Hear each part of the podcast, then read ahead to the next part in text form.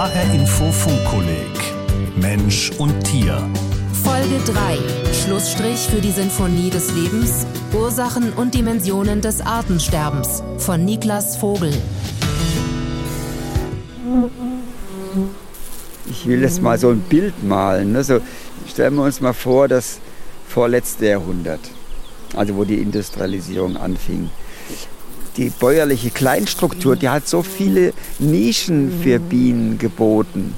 Ja, da gab es eine Mauer, da gab es einen Misthaufen, da gab es einen Obstgarten. Die Frau hat irgendwie den Kräutergarten. Es gab so viele Strukturen, der hat viele Sachen angebaut und diese Kleinstruktur ist weg. Es ist ein idyllisches Bild, das Ulrich Frommer hier malt. Ein Bild von einer Zeit, in der die Aktivität des Menschen Nischen und Lebensräume für eine Vielzahl von Tierarten ließ und sogar selbst erst schuf. Auch wenn die Arbeit für den Menschen damals wesentlich härter war, steht die vorindustrielle Landwirtschaft doch für eine Wirtschaftsweise, die sogar mit einer Steigerung der Artenvielfalt einherging. Doch davon ist heute nicht mehr viel zu spüren. Der Gießener Biologe Ulrich Frommer hat sich seit vielen Jahren auf die Artenvielfalt der Bienen spezialisiert, genauer gesagt der Wildbienen. Er ist einer der bekanntesten Wildbienenforscher in Hessen. In der RGH-Hym, der Arbeitsgemeinschaft hessischer Hymenopterologen, untersucht er, wie sich das Vorkommen der Bienen in den letzten Jahren entwickelt hat. Zu den Hymenoptera, den sogenannten Hautflüglern, gehören unter anderem Wespen, Ameisen und eben auch die Gruppe der Bienen mit ihren zahlreichen Arten. Während es von der Honigbiene in Deutschland nur eine Art gibt, die vor allem als Nutztier gehalten wird, erscheint die Artenvielfalt der Wildbienen auf den ersten Blick unüberschaubar. Allein in Hessen gibt es über 400 verschiedene Wildbienenarten mit unterschiedlichsten Farben, Formen und Lebensweisen. Oder besser gesagt, es gab sie. Ungefähr jede achte Art ist hier bereits ausgestorben, und ein gutes Drittel der Arten gilt als bedroht. Ulrich Frommer hat zusammen mit seinen KollegInnen die rote Liste der Wildbienen in Hessen zusammengestellt. Es ist eine Tragödie im Kleinen, aber ein Symptom für das Große. Auch bei den anderen Insektengruppen sieht es nicht viel besser aus. Eine aufsehenerregende Studie machte 2017 das Ausmaß des Insektensterbens deutlich – die sogenannte Krefelder Studie fand heraus, dass in nur 27 Jahren über drei Viertel der Biomasse an Insekten verloren gegangen war. Es gibt also weniger Arten und gleichzeitig auch rein mengenmäßig deutlich weniger Individuen. Andreas Segerer, Schmetterlingsforscher an der Zoologischen Staatssammlung München, erfüllt beides mit Sorge. Man kann natürlich generell sagen, dass Insekten, ja, wie man heute so schön sagt, systemrelevant sind. Drei Viertel aller Tierarten sind Insekten und sie vermehren sich auch, wenn sie können gerne in großer Zahl. Das heißt, wir haben sehr viel Insektenbiomasse überall auf der Welt und das hat Konsequenzen. Also Insekten sind tatsächlich zentral an den Schlüsselstellen für das Funktionieren der natürlichen Kreisläufe angesiedelt. Sei es jetzt als Nahrungsquelle für andere Tiere, sei es als Bestäuber, sei es als Gesundheitspolizei, die mit Aas und Kot sehr schnell aufräumt, sodass unsere Welt nicht in Schimmel und Fäulnis untergeht. Also das wären jetzt Beispiele, wo Insekten ganz konkret auch für den Menschen von höchster Bedeutung sind. Das Insektensterben ist ein Aspekt eines weltweiten dramatischen Verlusts an Biodiversität.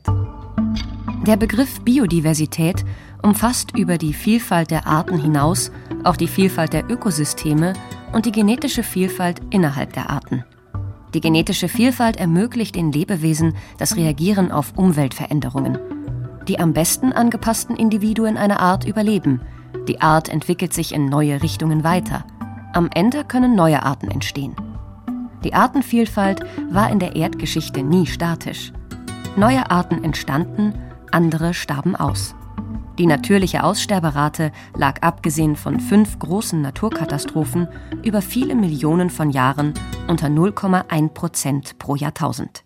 Thomas Hickler arbeitet am Senckenberg Biodiversität und Klimaforschungszentrum in Frankfurt am Main. Er ist Professor für Biogeographie, beschäftigt sich also mit der Verbreitung der Arten auf der Erde. Natürliche Aussterberaten können wir durch Fossilfunde abschätzen. Und im Vergleich zu diesen sind die heutigen Aussterberaten ungefähr 100 Mal höher. Und deswegen spricht man eben auch zunehmend von einem sechsten Massensterben in der Erdgeschichte. Ein sechstes großes Massensterben. Das größte seit dem Aussterben der meisten Dinosaurier, mit Ausnahme der Vögel, vor etwa 66 Millionen Jahren. Damals starben durch einen Meteoriteneinschlag fast 75 Prozent aller Arten aus. Heute existieren geschätzt 8 Millionen Arten Lebewesen weltweit. Davon ist etwa eine Million vom Aussterben bedroht. Und das ganz ohne Meteorit. Der Grund dafür ist eindeutig. Der Mensch. Aber ist Aussterben das richtige Wort? Kai Füldner ist Forstwissenschaftler und Zoologe und er leitet das Kasseler Naturkundemuseum im Ottoneum. 2019 hat er dort eine Ausstellung zum Aussterben oder vielleicht besser gesagt zur Ausrottung der Arten kuratiert. Ausrottung ist etwas Menschengemachtes. Also wenn Menschen tatsächlich bewusst oder unbewusst Tiere bejagt oder in ihrem Lebensraum so beeinträchtigt haben, dass sie auf endgültig ausgestorben sind. Die Ausrottung einzelner Arten, insbesondere von großen Vögeln oder Säugetieren durch die Jagd, ist zweifellos besonders eindrücklich. Mindestens genauso verheerend, aber teils viel schleichender, verläuft das Sterben durch das allmähliche Verändern und Zerstören der Lebensräume. Das trifft auch kleinere Arten wie Insekten. Die Krefelder Studie 2017 war ein deutliches Warnsignal und warf in dem Zusammenhang erneut ein Schlaglicht auf die Rolle der industrialisierten Landwirtschaft.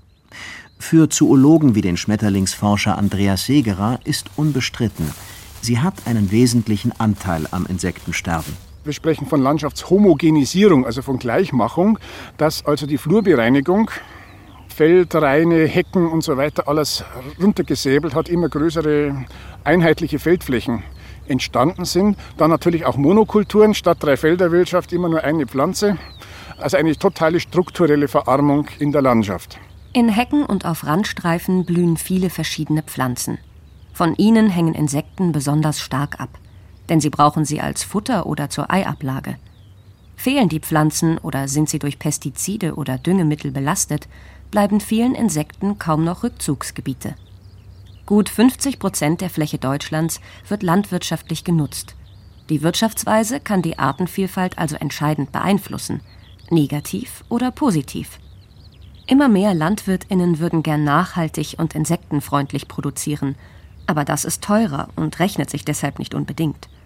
Auch weil viele Verbraucher und Verbraucherinnen offenbar nicht bereit sind, dafür mehr zu zahlen. Bei Lebensmitteln ist billig aber zu kurz gedacht. Denn die Kosten für die billigen Preise wälzen wir nur ab auf unsere Ökosysteme.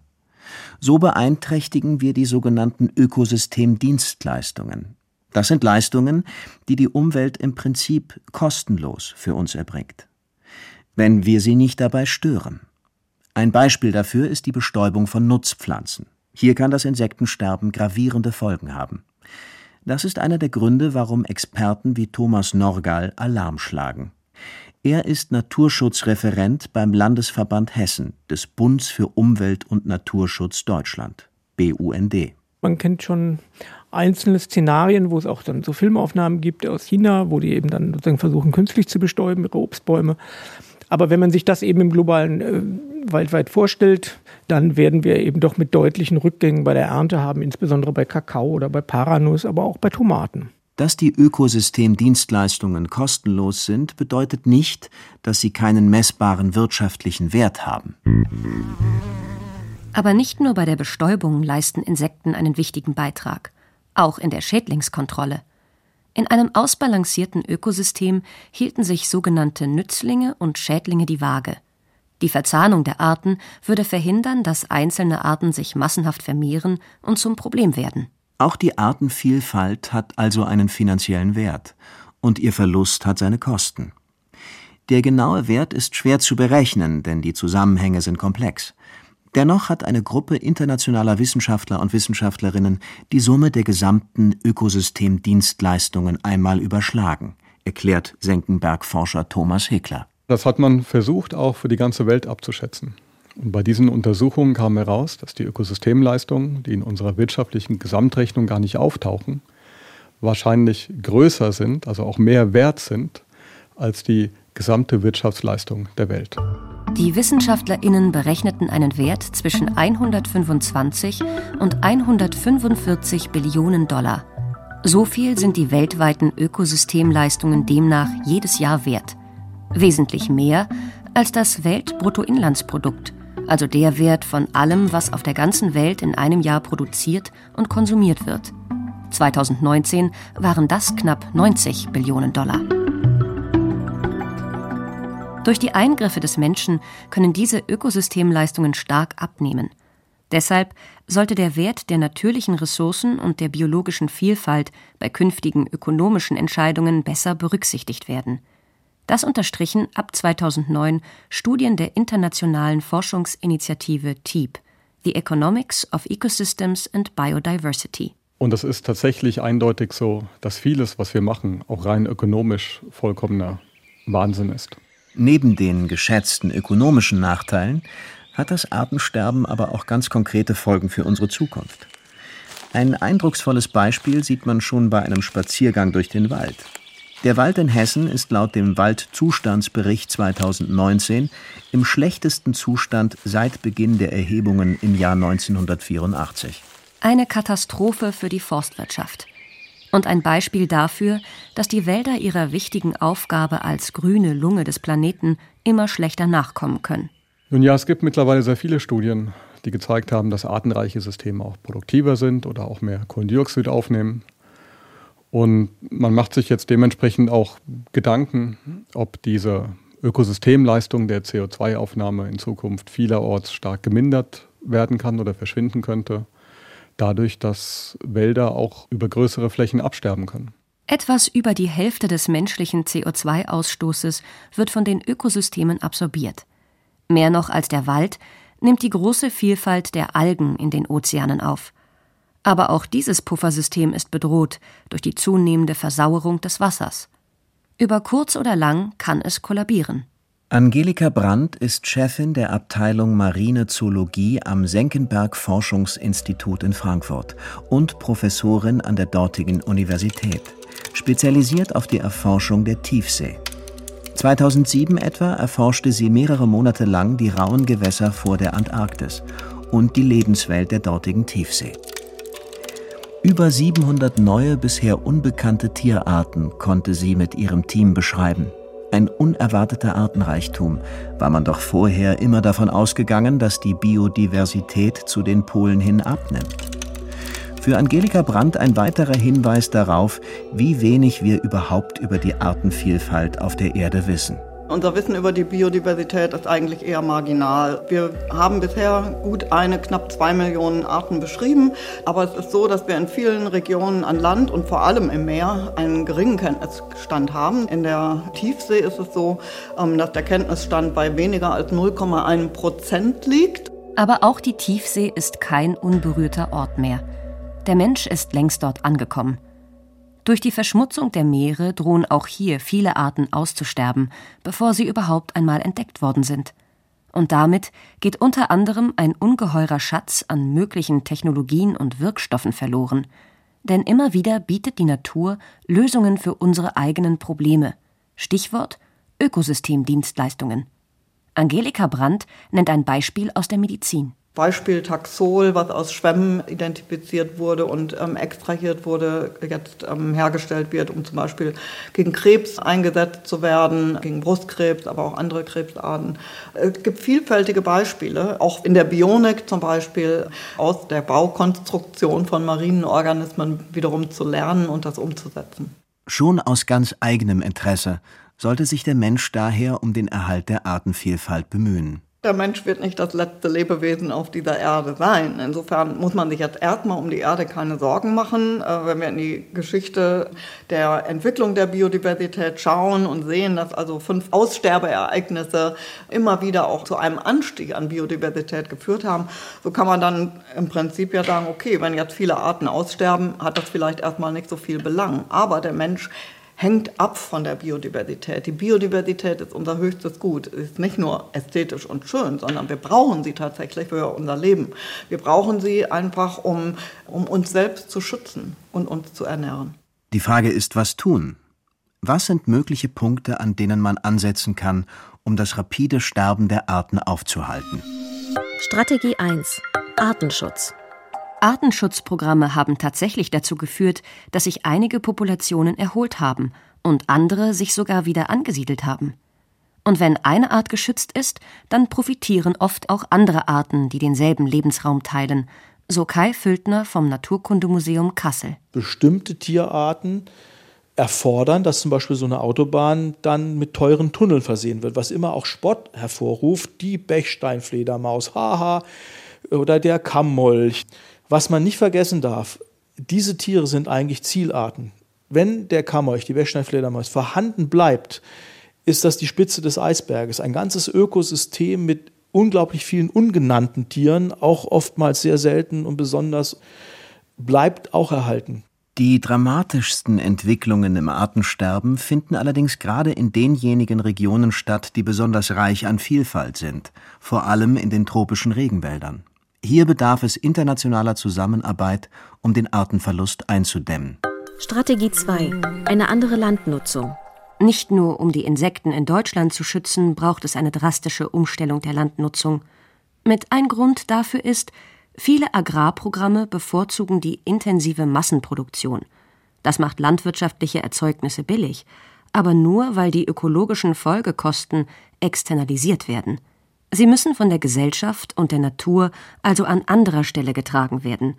Möglichkeiten dagegen zu steuern gibt es genug, sagt der Biodiversitätsforscher Thomas Hickler. In der Europäischen Union. Wir investieren ungefähr 60 Milliarden Euro pro Jahr für Agrarsubventionen die primär einfach nach der Fläche vergeben werden. Das ist doch nicht so schwer, diese Mittel einfach ein bisschen mehr nach Nachhaltigkeitskriterien zu vergeben. Die Landwirtschaft dominiert unsere Landschaft so stark, so starke Effekte auf Wasserqualität, auf die biologische Vielfalt, auch auf die Ästhetik der Landschaft. Warum kann man diese 60 Milliarden nicht zielgerichteter einsetzen? Strategie 3. Ein anderes Konsumverhalten. Ein wichtiger Grund für das Abholzen der artenreichen Regenwälder ist der Fleischkonsum.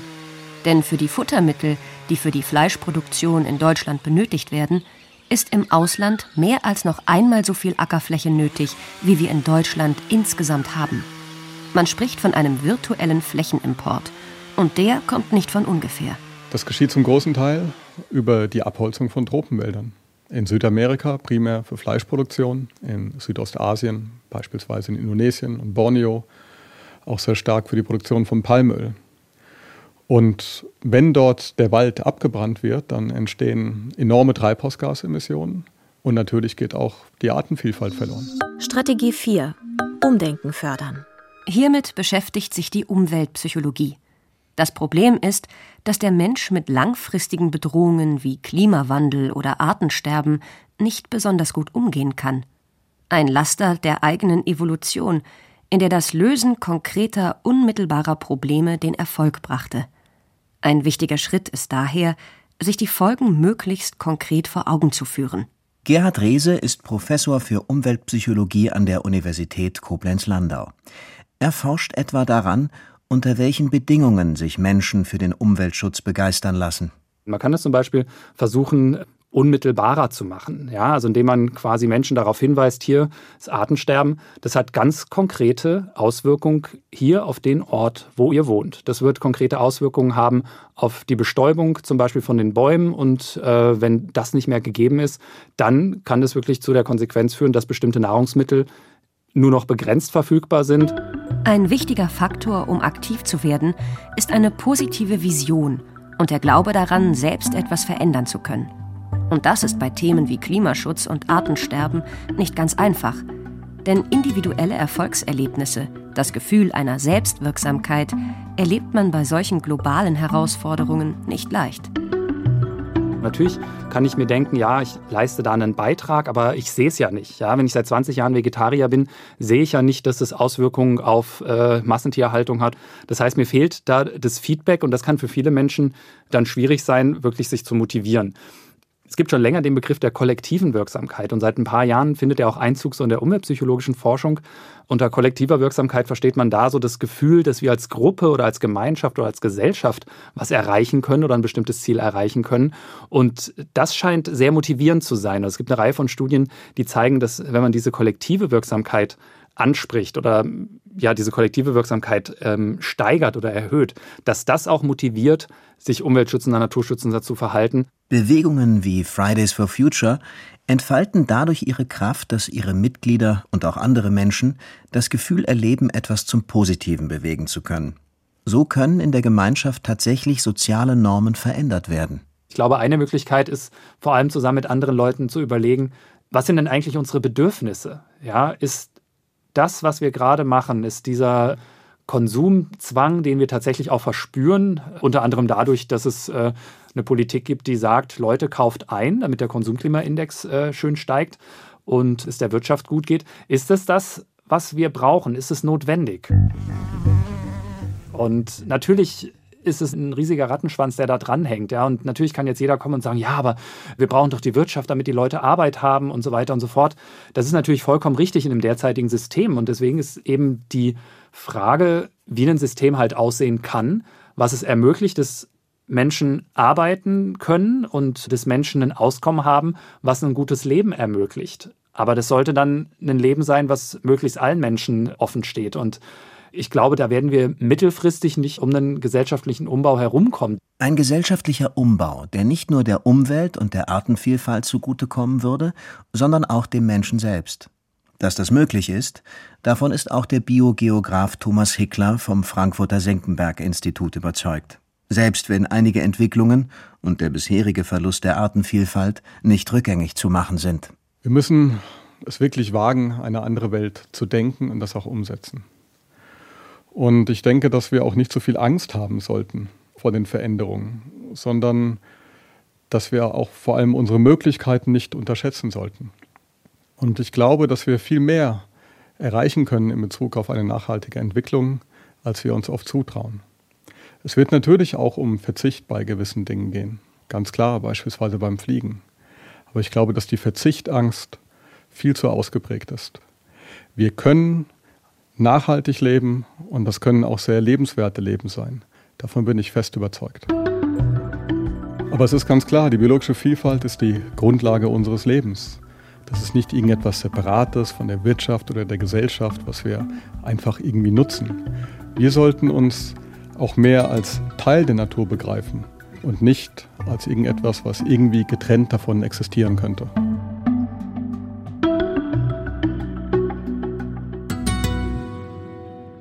Hallo, ich bin Stefan Hübner, ich bin Wissenschaftsredakteur bei HR Info und ich leite das Funkkolleg Mensch und Tier. Wir haben es eben gehört. Aktuell haben wir es mit der gravierendsten Artenvielfaltskrise seit dem Verschwinden der Dinosaurier zu tun. Und diesmal ist kein Meteorit, sondern der Mensch die treibende Kraft dahinter. Der Mensch, der auf der einen Seite die Arten vernichtet, die die Evolution hervorgebracht hat, und der auf der anderen Seite immer wieder selbst neue Lebewesen nach seinem Gusto formt, in Gestalt der Haustiere als ein Tier, das andere Tiere domestiziert, sprich Einfluss nimmt auf Aussehen, Gestalt, Wesen und sich sozusagen zu Nutzen macht, hat man natürlich auch eine Verantwortung. Und die ist halt an der einen oder anderen Stelle leider auf der Strecke geblieben, meines Erachtens sagt die Säugetierforscherin Irina Ruf vom Forschungsinstitut und Naturmuseum Senckenberg in Frankfurt am Main. Mit besonderem Blick auf solche Haustierformen, die die Interessen der Menschen vor das Wohlbefinden der Tiere stellen. In der nächsten, der vierten Folge des HR Infofunk-Kollegs wird Anne Bayer dieser und anderen Facetten des ambivalenten Mensch-Haustier-Verhältnisses nachgehen, unter dem Titel Geformt und beherrscht, der Mensch und seine Haus- und Nutztiere.